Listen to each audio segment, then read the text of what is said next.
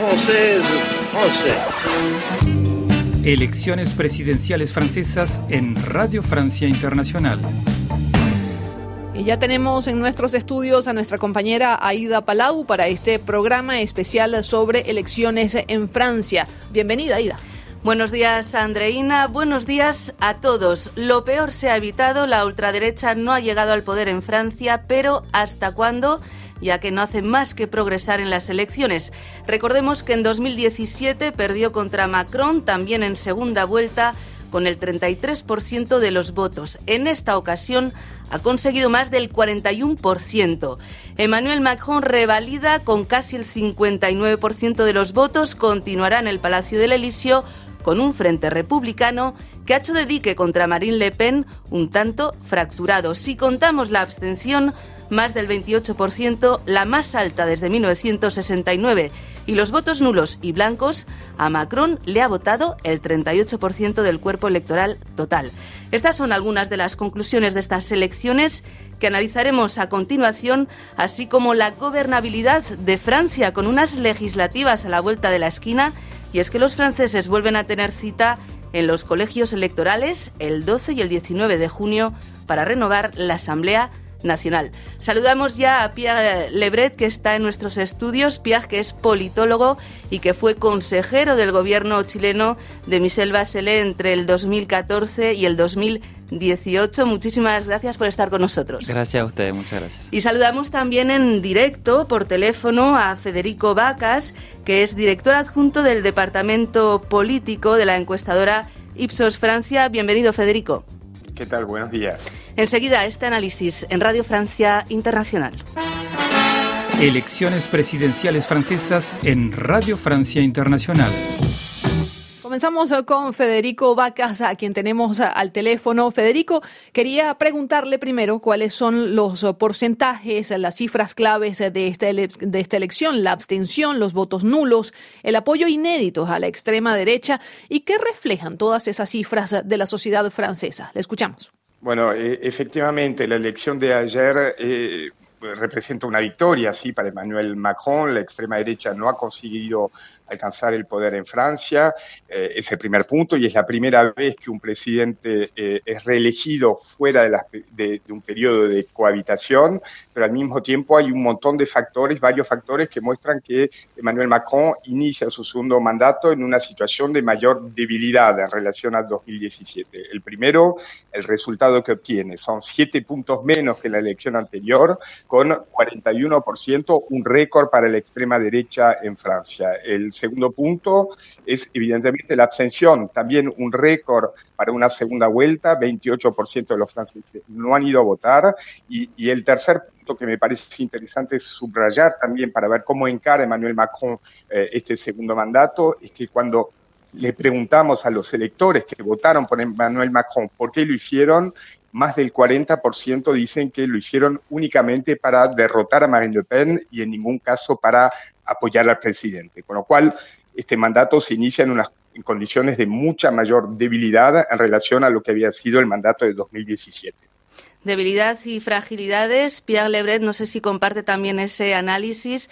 Estamos ante una abstención casi récord, la más alta desde 1969. Para muchos ni Le Pen ni Macron eran una posibilidad. Sin embargo, bueno, este es el juego político. Todos juegan en primera vuelta y en segunda eh, vuelta juegan los que llegaron primero, ¿no? ¿Cuál es la lectura que usted hace? Bueno, primero yo creo que es una esta elección, este triunfo de Macron es una buena noticia para el país, es una buena noticia para Europa, pero claramente no es un voto de adhesión al presidente eh, reelecto, es un voto que traduce un malestar profundo en la sociedad francesa. Cuando la extrema derecha sube 8 a 9 puntos en la segunda vuelta es histórico. Eso es lo grave, eso es lo que hay que tomar, lo que hay que traducir en la próxima, el próximo gobierno que va a elegir Emmanuel Macron. Em, porque claro, o sea, el próximo paso son las legislativas, pero claramente si este nuevo gobierno que va a asumir ahora eh, no logra hablar a las personas, no logra hablar al electorado de Marine Le Pen, que es un electorado que no está preocupado tanto de la migración, sino de el vivir de cada día, el cotidiano. Eh, ese es el gran desafío, cómo volverle a hablar a las clases populares, cómo volverle a hablar a la izquierda también eh, de este país. Justamente ayer Emmanuel Macron se refería a esos votantes que no le habían votado y se lo agradecía. Ahora sí, le escuchamos. Je sais aussi que nombre de nos compatriotes ont voté ce jour pour moi, non pour soutenir les idées que je porte. Ahí el presidente Emmanuel Macron está en el campo de Marte, en los jardines eh, que están en la Torre Eiffel, y desde allí agradeció a los que votaron por él, no por adhesión, sino una vez más para frenar el ascenso de la extrema derecha, consciente de que su victoria también ha sido gracias a esos votantes. En un momento dado dijo que los próximos cinco años no iban a ser iguales a los del primer mandato, ¿Qué ha querido decir con eso? ¿Que va a mover el cursor hacia la izquierda o está advirtiendo que esta vez sí va a ir al fondo con sus reformas? Por ejemplo, la polémica de las pensiones de 62 años a 65 años. Le preguntamos a Federico Vacas cuál es su análisis con respecto a este discurso de victoria de Macron. Federico, le escuchamos. Sí, bueno, por el, por el momento es difícil saber cuál es la orientación clara y cuáles son los mensajes que Emmanuel Macron va a lanzar de aquí a las elecciones legislativas, ¿sí? que, que tienen lugar en el mes de, en el mes de junio.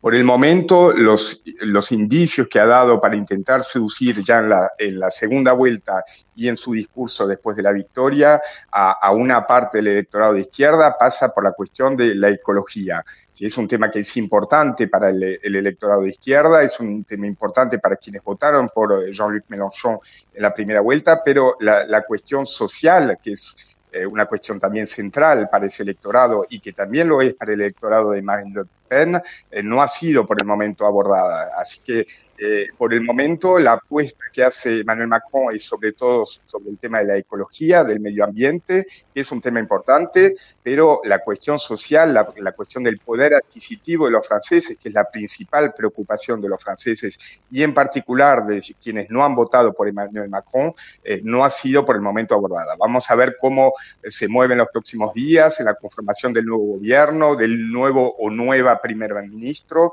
Eh, por el momento es un poco pronto para para, sacar una conclusión. Pierre Breguet, le hago la misma pregunta. Este discurso de victoria de Emmanuel Macron, en donde dice que los cinco años eh, precedentes no van a ser iguales a estos del segundo mandato, ¿qué quiere decir el presidente francés con eso? Yo creo que él sabe eh, que claramente ayer no fue un voto de adhesión a su política y menos a los últimos cinco años. Jacques Chirac en su elección en el 95 hizo su campaña sobre la fractura social. Él, su medida más importante que anunció durante su campaña fue la jubilación a los 65 años. Y ustedes tienen tres bloques hoy en día. Un bloque de izquierda bien conformado, que es el de Jean-Luc Mélenchon, la extrema derecha y él con su partido. Entonces yo creo que los próximos años, si él quiere dejar un legado y atender las demandas de la población, por supuesto que tiene que ser un gobierno mucho más enfocado a lo social, porque sabemos muy bien que el gobierno que que, sale ahora fue un gobierno con ex sarcosista, fue un gobierno de centro derecha más bien por las medidas que ha tenido que implementar. Sabemos que hubo una pandemia, que eso ha dificultado, por supuesto, el ejercicio gubernamental. Sin embargo, por supuesto, hoy en día en el país hay una fractura social profunda y esta elección traduce un malestar profundo. Vamos ahora, si les parece bien, con unos porcentajes. Escuchen bien.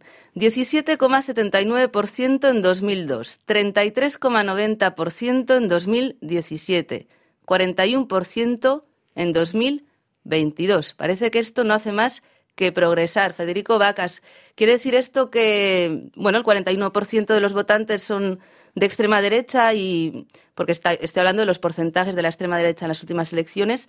Esto quiere decir que, bueno, la gente, el 41% son de extrema derecha, que son racistas, que quieren echar a los extranjeros. ¿Qué le dice este porcentaje?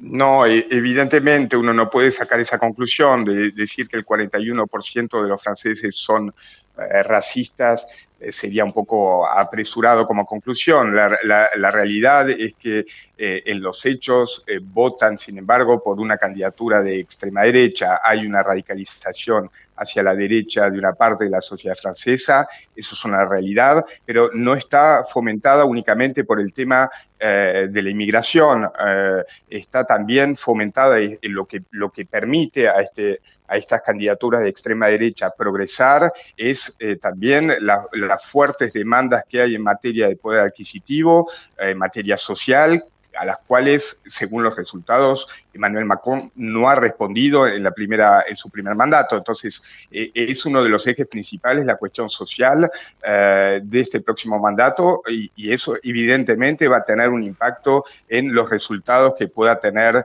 en el futuro eh, la extrema derecha.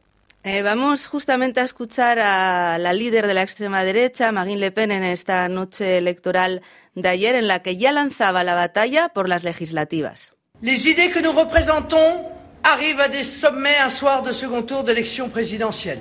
Avec plus de 43% des voix, le résultat de ce soir représente... Los obreros han votado en un 70% por Marine Le Pen. Tenemos una Francia de arriba contra la Francia de abajo.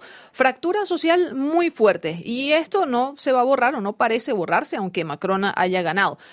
Pierre Breguet le preguntó, ¿quién ha votado por quién? ¿Los pobres y precarios votaron por Marine y los ricos y con estudios votaron por Macron? ¿Es así? Hay un voto obrero muy fuerte para Marine Le Pen, que también lo es para Jean-Luc Mélenchon. Hay un voto joven también para Marine Le Pen, que también lo fue para Mélenchon. Hago esas comparaciones porque son también dos polos bastante opuestos. Eh, sin embargo, yo creo que Marine Le Pen es eh, claramente lo, grave hoy en día es que claro claro logró subir 9 10 puntos que, que la vez pasada hay un cordón sanitario eh, mucho más débil eh, que las últimas eh, presidenciales 2017-2002. Eh, y eso hace que, por supuesto, que el próximo mandato tiene que estar enfocado en lo social si no queremos que la extrema derecha siga subiendo y gane una posible presidencial en cinco años más. Ahí está el desafío. Ahí está el desafío y yo insisto, Marine Le Pen logró mutar en su imagen en, esos últimos años. Macron no logró mutar su imagen. Sigue siendo tildado el presidente de los ricos porque ha tomado medidas a favor de los ricos. Entonces, por supuesto que hay una Francia de arriba, una Francia de abajo, pero yo insistiría, como lo dijo el colega anteriormente, es eh, los, eh, los electores, claro, evidentemente no son todos racistas, por supuesto que no, pero hay un malestar social, hay un abandono de las élites respecto a algunas zonas rurales, desiertos medicales, etcétera. La fractura territorial, Por supuesto. Mm. Pues vamos a escuchar al tercer hombre de estas elecciones, que no estaba ayer en la final, pero que sus votos fueron muy importantes, Jean-Luc Mélenchon. Le 12 et 19 juin, un autre monde est encore possible si vous élisez une majorité. Bueno, otro mundo es posible, decía el líder del partido de la Francia insumisa, el líder de esa Unión Popular eh, que lanzó y que ahora quiere que se unan detrás de él pues los partidos de izquierda para crear un frente que tenga posibilidades para, para ganar en las eh, legislativas. Partido Comunista, Partido Verde y algunos socialistas están abiertos a esa posibilidad. De hecho, el Partido Socialista, algo importante, aprobó en su Consejo Nacional hablar con la France Insoumise para encontrar un acuerdo. ¿Es posible Federico Vacas, crear ese frente de unidad en la izquierda? Bueno, sí, eh, eh, es posible. Lo, que demanda de parte de los distintos dirigentes y los distintos partidos de izquierda es responsabilidad política. Eh, es decir, intentar llegar a un acuerdo que deje espacio a, cada una de las fuerzas y que tenga en cuenta la relación de fuerza actual de los distintos partidos de izquierda. Vamos a ver, eh, no fue posible en la primera vuelta de la elección presidencial. Quizás ahora la izquierda tome eso como, como información y le permita reflexionar y estar a la altura de las circunstancias y conseguir eh, una alianza a nivel nacional entre las distintas fuerzas. Eh, Pierre, muy brevemente, ¿puede haber una cohabitación? Ha habido tres en la Quinta República, la última Chirac-Jospin, ¿puede haberla? Yo creo Mélenchon-Macron. Yo creo que es probable, es posible, todo es posible. ¿Por qué? Porque el espectro político se está recomposicionando. Eh, ustedes tienen tres bloques al mismo nivel casi en esta presidencial y eso se puede traducir en las urnas y más aún, porque el sistema electoral en, en, junio en la legislativa te permite que varios candidatos lleguen a una segunda vuelta. Pueden haber triangulaciones o cuadrangular. Eh, entonces eso permite justamente que una tercera fuerza eh, salga justamente muy arriba de la... Tenga más oportunidades. Y ya para terminar, para ir cerrando el programa, les voy a pedir a todos eh, una frase que resuma un poco estas elecciones. Una frase o una palabra, Federico Vacas de Ipsos, en una palabra, ¿en qué momento estamos de la vida política francesa con estas elecciones? No, bueno, me, me, parece que esta, esta, elección muestra nuevamente el nivel de tensión que hay actualmente en la, en la sociedad francesa, que se ha agravado durante los últimos cinco años y que eh, va a necesitar de parte de los dirigentes eh, mayor responsabilidad política y sobre todo una escucha más importante hacia, en particular hacia los sectores populares. Eh, Pierre Lebret. Yo creo que traduce un malestar profundo de la sociedad francesa y que para que no gane la extrema derecha en cinco años más o para que no se profundice su electorado, tiene que haber justicia social y climática. Andreina Flores. Uy, me la has puesto difícil. Em, mi frase para resumir lo que ha pasado en Francia sería la extrema derecha algún día llegará. Yo Muy bien. pienso que eh, este aumento del que tú hablabas de Esta progresión, ¿no? Ese uy, sí, sí, porcentaje exactamente. Y yo que pienso miedo. que, que da miedo y que en algún momento, pues, eh, si, si, si toman las, las decisiones que han tomado hasta ahora de edulcorar un poquito el discurso y mostrar una cara más amable, pienso que finalmente terminarán llegando. Bueno, pues mi frase, mi palabra, es lo que vemos muchas veces en las películas con segundas, terceras partes. Continuará, veremos en junio en las legislativas.